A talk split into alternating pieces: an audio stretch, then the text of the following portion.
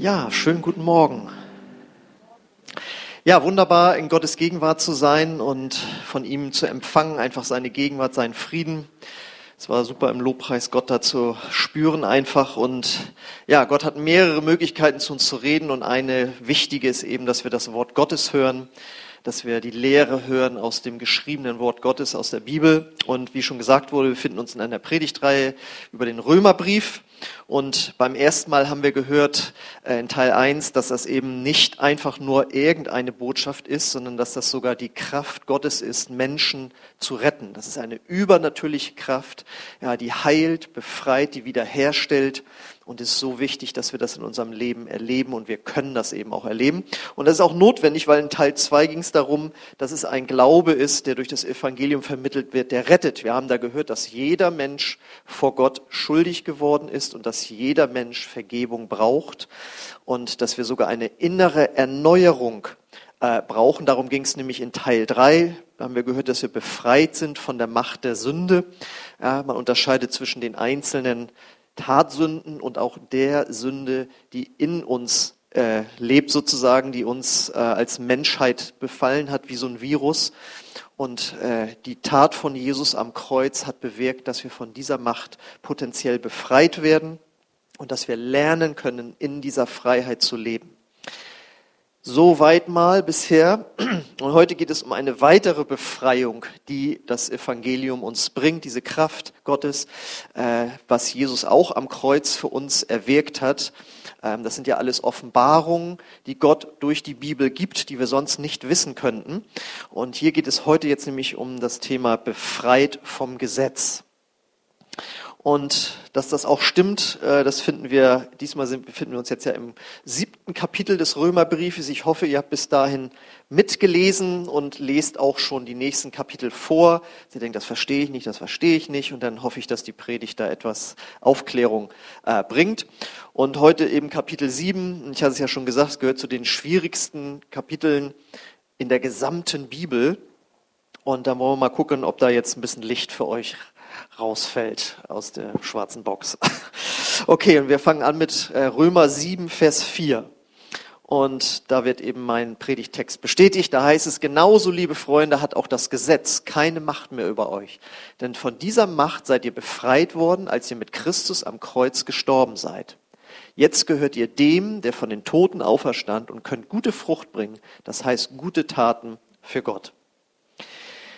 Ich weiß nicht, äh, vielleicht kennen einige von euch den Komiker Woody Allen und der hat in den 60er Jahren mal eine eigene Fernsehshow und da hatte er dann den äh, jetzt ja vor ein paar Jahren verstorbenen weltbekannten Evangelisten Billy Graham eingeladen. Ich weiß noch, durch sein Buch habe auch ich mich letztlich bekehrt. Und er war da eingeladen und äh, Woody Allen wollte ihn dann gleich so ein bisschen hochnehmen und fragt ihn als erstes, ja, Darf ich mal fragen, was ist denn so Ihr Lieblingsgebot? Ihr lacht ja gar nicht. Also im Studium haben alle gelacht, im Fernsehstudio. Und äh, er dann so, ja, ähm, da ich ja zurzeit Kinder im Teenageralter habe, würde ich sagen, du sollst Vater und Mutter ehren.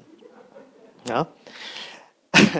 ja, ich hatte es jetzt anders erwartet, dass ihr jetzt auch lacht. Jetzt muss ich kurz gucken, wie ich das hier hinkriege. Also die Frage ist, warum lacht man bei der Frage?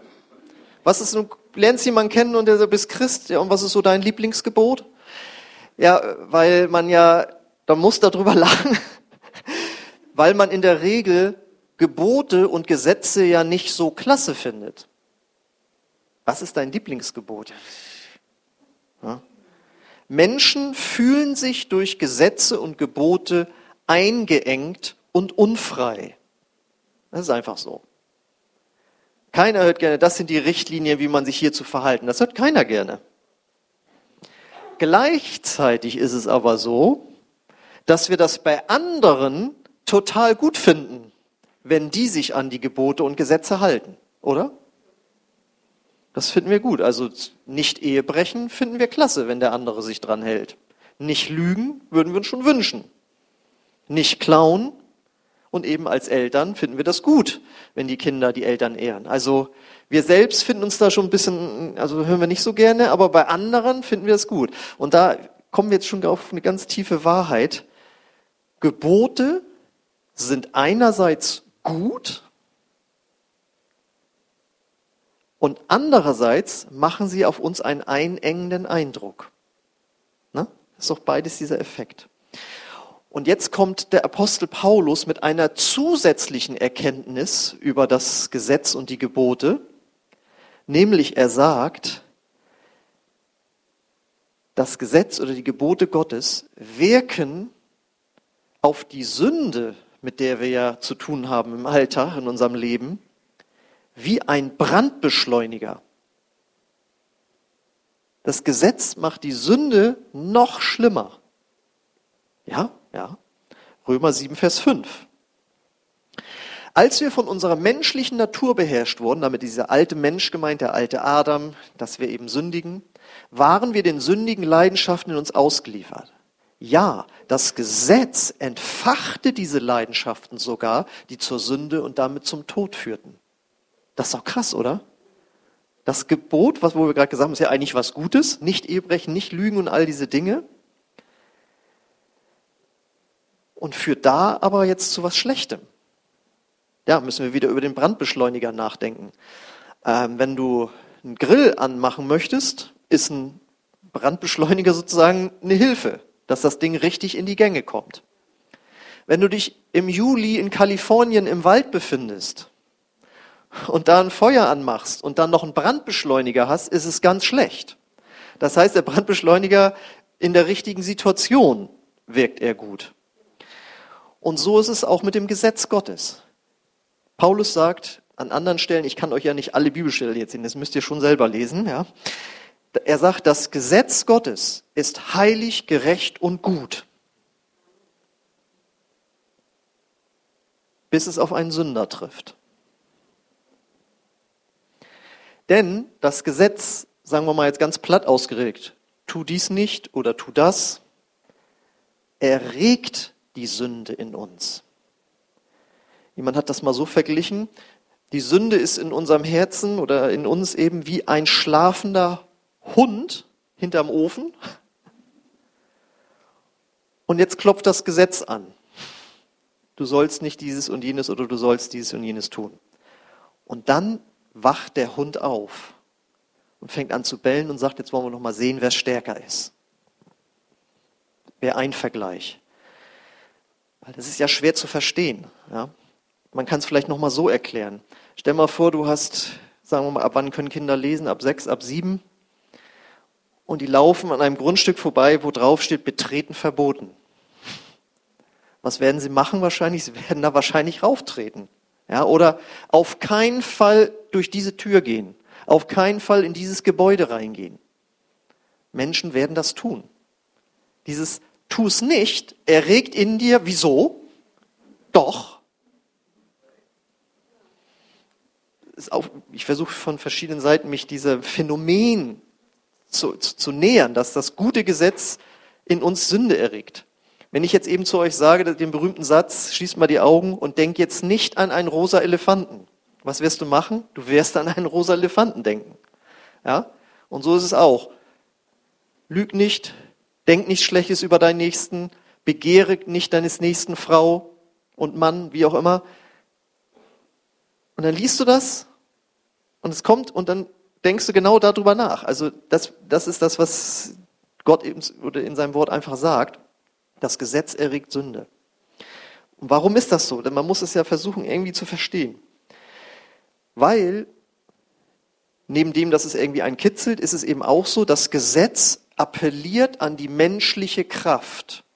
Jetzt streng dich an, das zu tun oder streng dich an, das nicht zu tun. Und wenn man dann eben, wie jeder Mensch, infiziert ist mit dem, mit dem Virus der Sünde, führt das unweigerlich zu Frustration, weil man es ja eben nicht schafft, oder es führt zu Stolz, wenn man es dann schafft. Und beides ist nicht gut. Und wenn wir als Christen jetzt versuchen, das Gesetz zu halten, aus eigener Kraft, befinden wir uns eben total auf der menschlichen Ebene so wie jede menschengemachte Religion ja sagt, tu dieses und jenes. Ja, die Buddhisten haben auch gute äh, Dinge, an die sie sich halten. Auch die Moslems spenden äh, Almosen. Das gehört zu den fünf Säulen des Islam. Ja, das sind ja alles gute Sachen. Und so kann man auf einer ganz menschengemachten, regelbasierten, gesetzesbasierten Ebene versuchen, Gott zu dienen. Und das Problem ist jetzt, dass das das Gegenteil ist vom Evangelium. Wir haben ja im ersten Teil gehört, das Evangelium ist eine Kraft. Und diese göttliche, übernatürliche Kraft wird nur dann wirksam, wenn wir allein auf das vertrauen, was Gott für uns getan hat am Kreuz im Evangelium und nicht, was wir selbst machen. Das heißt, wir stehen immer wieder vor der Wahl der Selbsterlösung zu leben, jetzt strenge ich mich mal richtig an, oder aus der Erlösung, die von Gott herkommt, zu leben, vom Evangelium. Und damit wir das jetzt, damit wir da die richtige Entscheidung treffen und auch die richtige Entscheidung überhaupt treffen können, ähm, hat Gott uns frei gemacht vom Gesetz. Und das lesen wir in Römer 7,6, äh 7,5 jetzt nochmal. Doch jetzt sind wir vom Gesetz befreit, denn wir sind mit Christus gestorben und der Macht des Gesetzes nicht länger unterstellt. Deshalb können wir Gott von nun an in einer neuen Weise dienen. Nicht wie früher durch Einhaltung jedes einzelnen Buchstaben des Gesetzes, sondern durch den Heiligen Geist. Wir haben ja beim letzten Mal gehört, ähm, dass wir in uns den sogenannten alten Menschen tragen, auch alter Adam genannt oder auch Fleisch genannt oder altes Leben genannt, und dass der mit Christus gekreuzigt wurde und wir dadurch jetzt unempfänglich sind für die Impulse der Sünde, potenziell, wenn wir uns im Glauben und in der Gnade bewegen. Ich hoffe, ihr habt den letzten Teil gehört. Wenn nicht, hört ihr das unbedingt an. Und jetzt sagt Paulus, und beim Gesetz ist genau das Gleiche passiert. Wir, unser alter Mensch, der alte Adam, starb und wurde dadurch auch unempfänglich für die Impulse, für die Forderungen des Gesetzes. Genauso wie er unempfänglich wurde für die Impulse der Sünde, wurde er jetzt unempfänglich für die Forderung des Gesetzes. Also nochmal, deswegen merkt ihr, warum das nicht die einfachsten Verse und Kapitel sind und wie, deswegen sagte, das hat ein Genie geschrieben. Paulus würde das von sich weisen und sagen, das hat halt Gott mir geschenkt. Und so ist es eben. Und er wusste dann auch, das ist nicht einfach zu verstehen. Also bringt er selbst jetzt ein Bild, eine Illustration ein. Und zwar vergleicht er das mit einer Ehe, beziehungsweise eine Ehe, die auseinandergeht, weil ein Ehepartner stirbt. Da sagt er nämlich in Römer 7, Vers 2, lass es mich an einem Beispiel deutlich machen. Wenn eine Frau heiratet, ist sie durch das Gesetz an ihren Mann gebunden, solange er lebt. Wenn er aber stirbt, haben die Ehegesetze keine Gültigkeit mehr für sie. Na? Das bedeutet, wir sind gestorben und dadurch sind wir nicht mehr an den Ehepartnergesetz gebunden. Denn der Ehepartnergesetz hat genau wie das Gesetz am Anfang, wie ich das beschrieben habe, es ist gut, gerecht und heilig, hat immer die richtigen Sachen gefordert. Tu dies nicht, tu das, und gleichzeitig hat er aber nicht mitgeholfen, dass man das auch hinbekommt. Meine Eltern erzählten mir mal die Geschichte von einer Bekannten, mal so für die jüngeren Frauen, wie das früher in Ehen so zuging. Da hat der Mann gesagt, so, also äh, sie war die Hausfrau und äh, sollte immer schön staubgewischt sein.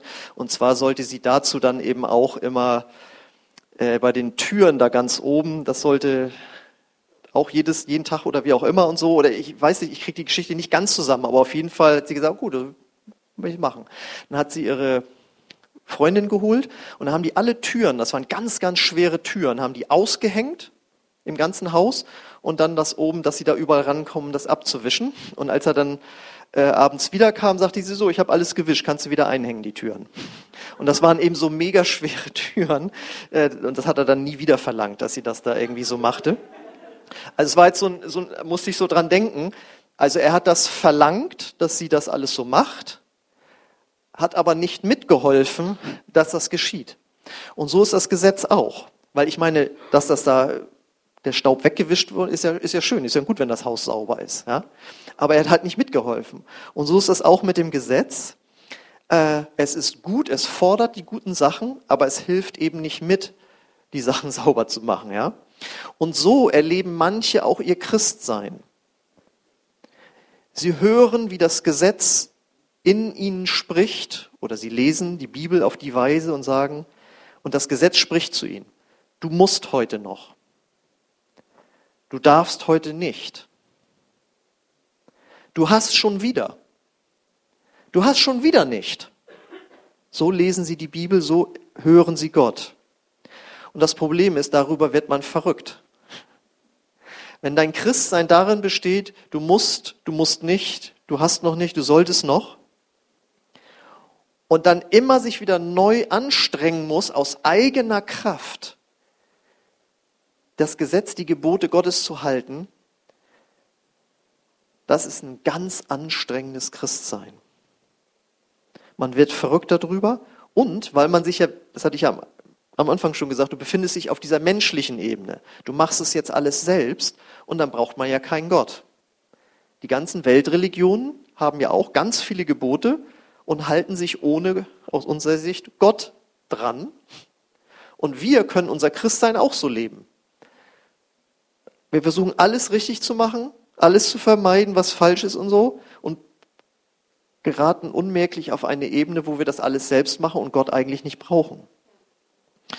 Und weil Gott das eben weiß, dass man darüber verrückt wird, hat er gesagt, pass mal auf, du brauchst ein neues, ein anderes, besseres Gegenüber, einen anderen Ehepartner als das Gesetz. Das Gesetz quält dich und hilft nicht mit, also nehmen wir das Ding raus und setzen an die Stelle jemand anders. Und das ist eben Jesus. Das ist jetzt der Heilige Geist. Deswegen die nächste Folie habe ich das nochmal unterstrichen. Deswegen können wir, weil wir nun das erkannt haben, dass wir dem Gesetz gestorben sind, deshalb können wir Gott von nun an in einer neuen Weise dienen, nicht wie früher durch Einhaltung jedes einzelnen Buchstaben des Gesetzes, sondern durch den Heiligen Geist. Und das ist jetzt ganz wichtig, ist ein ganz wichtiger Satz. Jesus gibt uns nicht die Kraft, das Gesetz zu halten. Was? Das habe ich jetzt anders verstanden. Sondern er tritt an die Stelle des Gesetzes. Das ist noch wieder ein Unterschied. Er tritt an die Stelle dieses Ehepartners, ja, weil der ist ja gestorben. Ja. Und wie kann das jetzt sein? Weil er durch sein perfektes Leben das Gesetz für uns erfüllt hat. Römer 10, Vers 4. Denn mit Christus ist die Absicht des Gesetzes vollkommen erfüllt. Wer an ihn glaubt, wird von Gott gerecht gesprochen.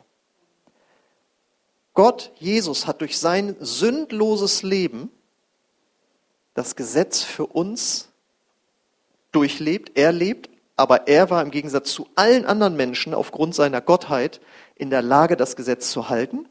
Und deswegen war er natürlich auch der Einzige, der uns erlösen konnte. Er musste ja ein Opfer bringen, das frei von Sünde war.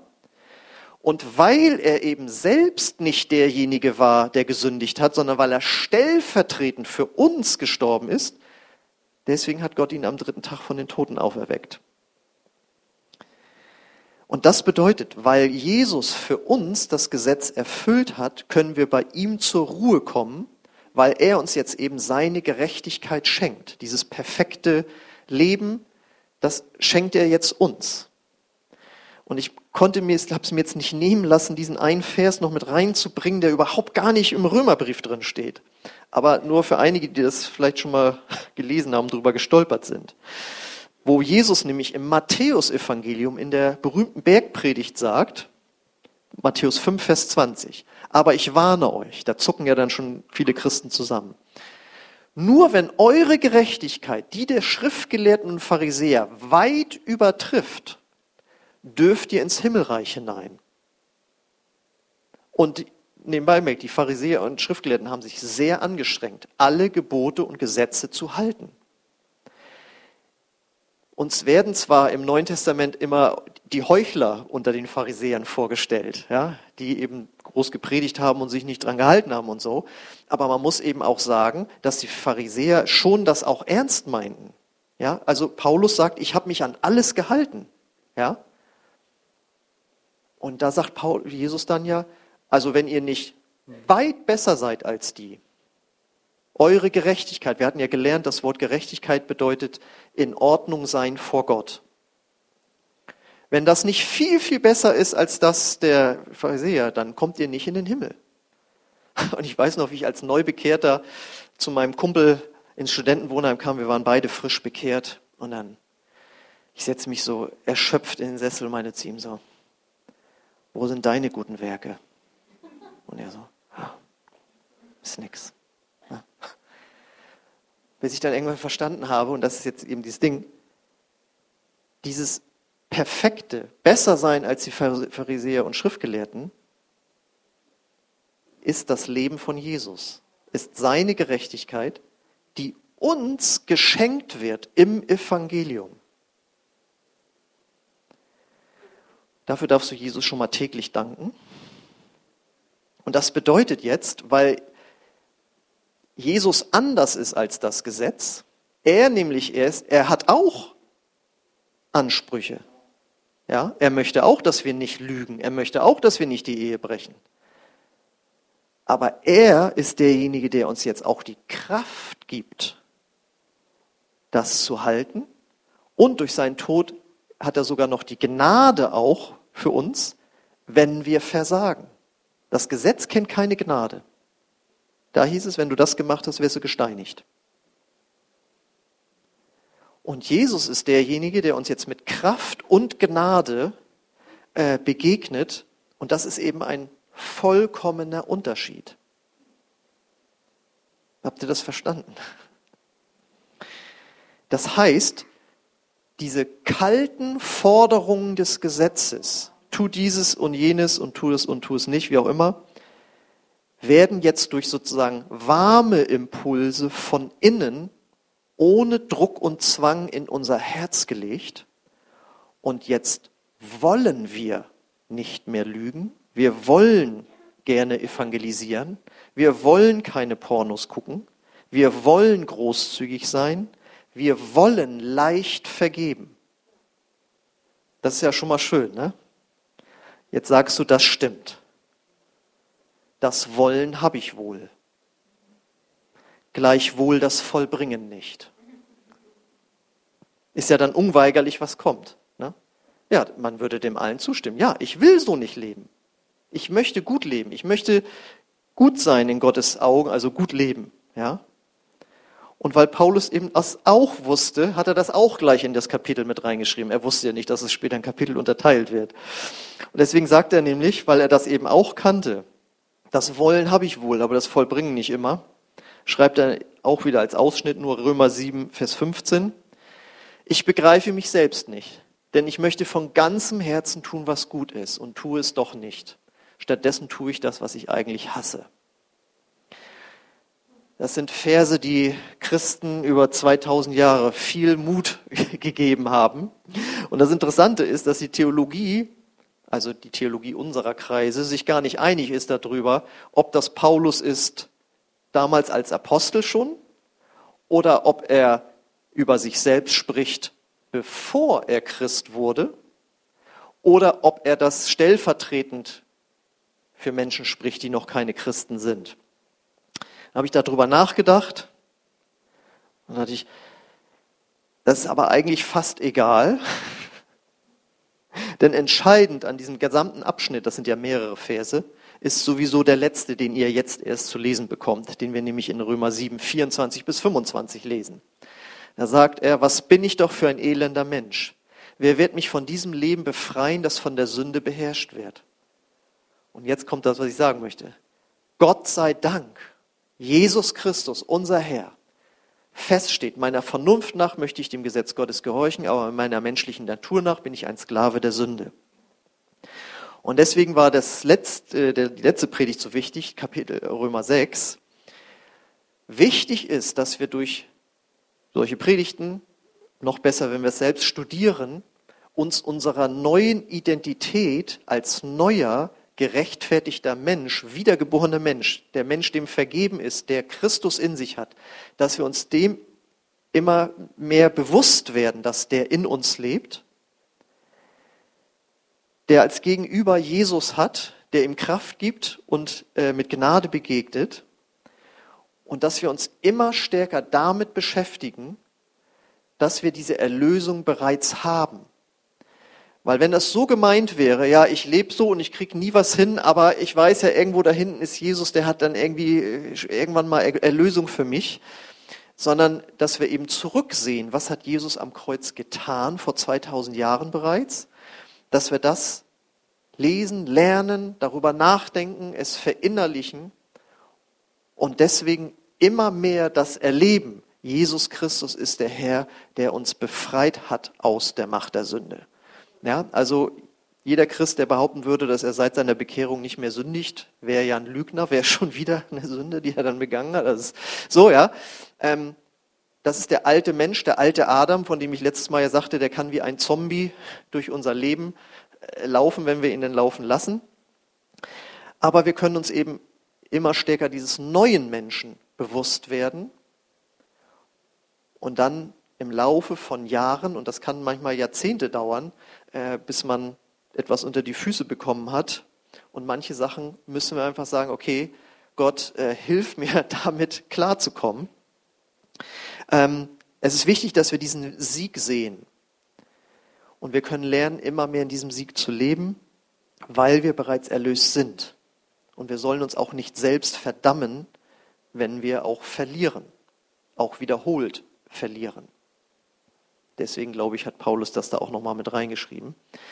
Wir dürfen Gott grundsätzlich, das kannst du jeden Tag, jeden Morgen neu machen, dafür danken, dass du ein neuer Mensch geworden bist, der die Kraft Gottes in sich hat, der nicht mehr auf kalte, äußerliche Impulse des Gesetzes reagieren muss, sondern auf warme, innere. Ja? Ähm, und dann wird dein Christsein wunderbar und leicht. Ja? Auch wenn du versagst. Das ist halt das Geheimnis und da kann man manchmal Jahre brauchen, um da hinzukommen. Manche sind immer noch mit dem Gesetz am Kämpfen und wollen noch ein bisschen besser werden und verdammen sich da selbst und so. Und der Römerbrief bringt eben davon die Erlösung. Das Lobpreisteam darf schon mal nach vorne kommen. Und deswegen danke Gott im Voraus schon, was er in dir getan hat.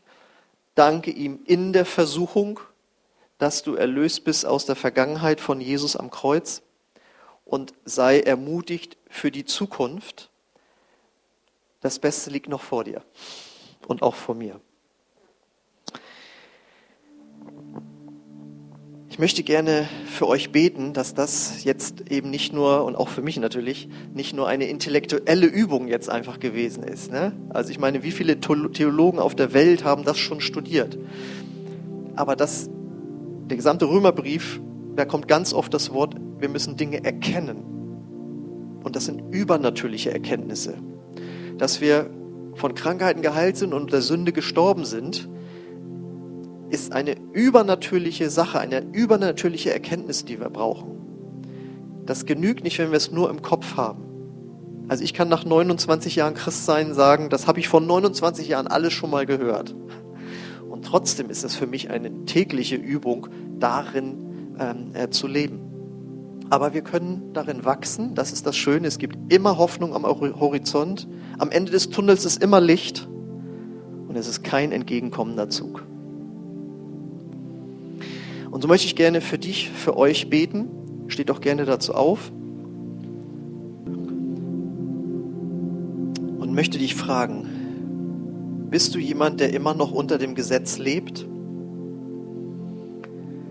Dann erkenne, durch Gottes Offenbarung, dass du befreit bist vom Gesetz. Und ich möchte jetzt gerne für dich und für euch und auch für mich beten. Vater im Himmel, ich danke dir für dein Wort, dein geschriebenes Wort und dass du es lebendig machst durch deinen Heiligen Geist. Wir danken dir für dieses Kapitel. für diese unsichtbare Wahrheit, dass wir dem Gesetz gestorben sind. Und ich bete, Heiliger Geist, dass du Offenbarung schenkst, jetzt einfach, das heute schon anfängt, aber auch wenn in den nächsten Tagen die Geschwister jetzt einfach selbst den Brief lesen und auch ich, dass wir eine übernatürliche Erkenntnis darüber bekommen, was das bedeutet, dass wir dem Gesetz gestorben sind. Und dass wir im Alltag lernen, deine Impulse wahrzunehmen, deine Ermutigung, deine Korrektur und dass wir lernen, aus deiner Kraft heraus dem Evangelium gemäß zu, le zu leben. Und ich danke dir, Herr, dass du uns alles gegeben hast, Herr, was wir dazu brauchen. Und ich bete für jeden, jede, die das jetzt hört, auch später noch, dass sie das ergreifen kann und lernen kann, das zu ergreifen, aus der Kraft der Gnade zu leben, die du uns im Evangelium darreichst. Halleluja. Komm, Herr Geist, und erfüll unser Herz ganz neu mit diesem Frieden, dieser Freude, auch wo wir sagen, das habe ich noch nicht verstanden, dass es zu einer Erkenntnis im Herzen wird. Halleluja.